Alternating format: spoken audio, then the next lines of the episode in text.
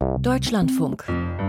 Forschung aktuell. Zuerst wird uns die Gentechnik beschäftigen. Es ist schon fast 30 Jahre her, dass Dolly geboren wurde. Das berühmteste Schaf Schottlands war die genetische Kopie eines bereits geschlachteten Tieres. Ihr Erbmaterial stammte aus einer Euterzelle.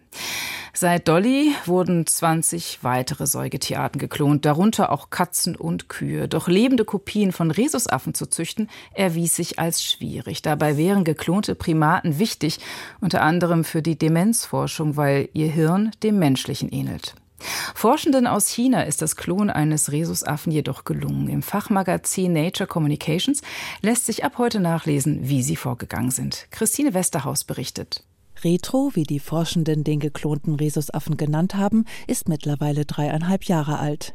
Die Details seiner Entstehungsgeschichte haben Falong Lu von der Universität der Chinesischen Wissenschaftsakademie in Beijing und sein Team aber erst jetzt veröffentlicht.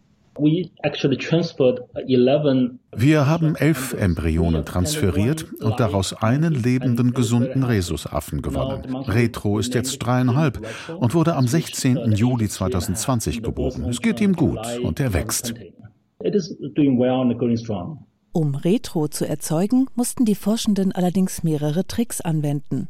Denn durch das Klonen entstehen Probleme, wie beispielsweise bestimmte epigenetische Barrieren am Erbgut. Diese reversiblen Veränderungen verhindern, dass die Erbsubstanz normal abgelesen wird und sich die Embryonen weiterentwickeln können. Doch den Forschenden ist es gelungen, diese epigenetischen Blockaden erfolgreich zu entfernen, erklärt Eckhard Wolf, Direktor des Laboratoriums für funktionale Genomforschung des Genzentrums der LMU München. Der Genetiker war nicht an der Studie beteiligt. In dieser Studie hat man jetzt eigentlich zwei Innovationen eingeführt.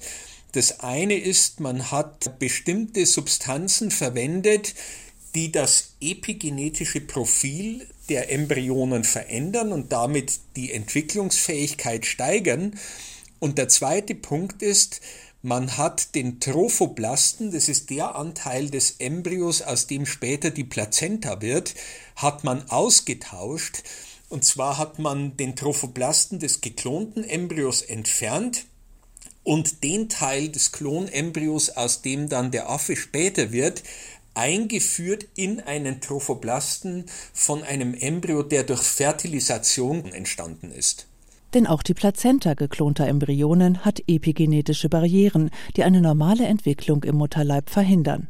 Trotz dieser Innovationen mussten Falong Lu und sein Team aber fast 500 Embryonen in Leihmuttertiere einsetzen. Theoretisch ist es mit dieser Methode auch möglich, einen Menschen zu klonen. Dass es nun gelungen ist, einen unserer nahen Verwandten zu kopieren, rückt diese Möglichkeit in greifbare Nähe. Doch das sei absolut nicht das Ziel seiner Forschung, betont Falong Lu. Das Klonen von Menschen ist in jedem Fall vollkommen unakzeptabel. Wir werden nicht darüber nachdenken.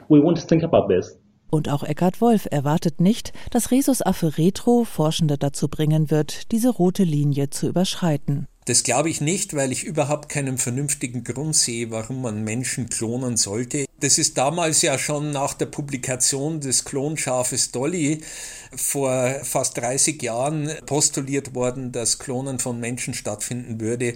Es ist bislang nicht passiert und ich glaube auch nicht, dass diese Studie dazu beiträgt, dass das passieren wird. Klonaffe Retro könnte nun den Auftakt geben für eine Reihe weiterer genetisch identischer Rhesusaffen, an denen menschliche Krankheiten erforscht werden sollen.